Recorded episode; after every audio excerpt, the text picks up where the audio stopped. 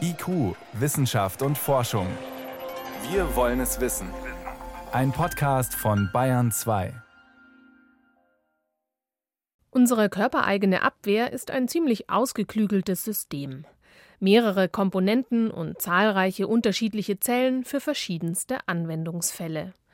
Ein Teil ist angeboren, ein anderer Teil der Abwehrkraft wird übers Leben hinweg erworben. Je älter wir werden, desto besser weiß unser Körper, welche Erreger, Viren, Bakterien oder Pilze gefährlich sind. Nun gibt es aber auch Erreger, die greifen direkt unser Immunsystem an. HIV ist so einer.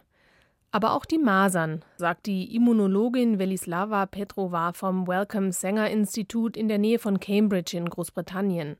Und nicht nur das.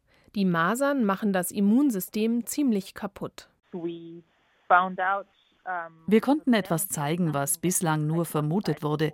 Die Masern können das Immungedächtnis, das man sich über die Jahre erworben hat, zerstören. Schon länger wussten Mediziner, dass Menschen, die an Masern erkrankt waren, noch Wochen und Monate, manche sogar Jahre ein geschwächtes Immunsystem hatten.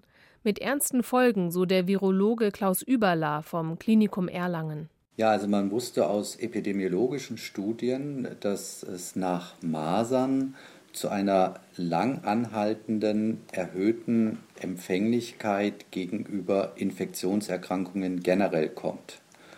Und das hat sogar dazu geführt, dass das Todesrisiko nach Masern letztlich erhöht war im Vergleich zu Kindern, die keine Masern durchgemacht hatten. Und das hielt im Prinzip mehrere Jahre nach der Masernerkrankung an. Die Forscher verwendeten Zahlen aus Zeiten, in denen es noch keine flächendeckende Masernimpfung gab. Und dann haben sie gezählt. Wie viele Kinder, die Masern hatten, sind danach gestorben, aber nicht an Masern. Die Hälfte von ihnen starb an Infektionen, die möglich wurden, weil die Masern das Immunsystem geschwächt haben. Was genau passiert hier? Es gibt im Immunsystem Abwehrzellen, die werden im Knochenmark gebildet, sogenannte B-Zellen. Das kommt von B wie Bone Marrow, der englische Begriff für Knochenmark. Diese Zellen erkennen Viren und Bakterien und merken sich ihr Aussehen. Klaus Überler? Diese Gedächtniszellen haben eine sehr lange Lebensdauer und können dort eben ein Leben lang bestehen bleiben. Was macht nun das Masernvirus? Es greift während einer Infektion B-Zellen an und zerstört sie, sogar im Knochenmark selbst. Mit einem passgenauen Schlüssel, einem Eiweißmolekül auf seiner Oberfläche, kann das Masernvirus die Hülle der B-Zellen quasi aufschließen und sie infizieren. Das konnte Velislava Petrova in ihrer Studie zeigen. Nach einer Erkrankung mit dem Masernvirus waren die B-Zellvorräte bei manchen Betroffenen bis zu 80 Prozent ausgelöscht. Das betraf auch B-Zellen, die sich noch nicht auf einen Erreger spezialisiert hatten und die Grundlage für alle späteren Gedächtniszellen bilden.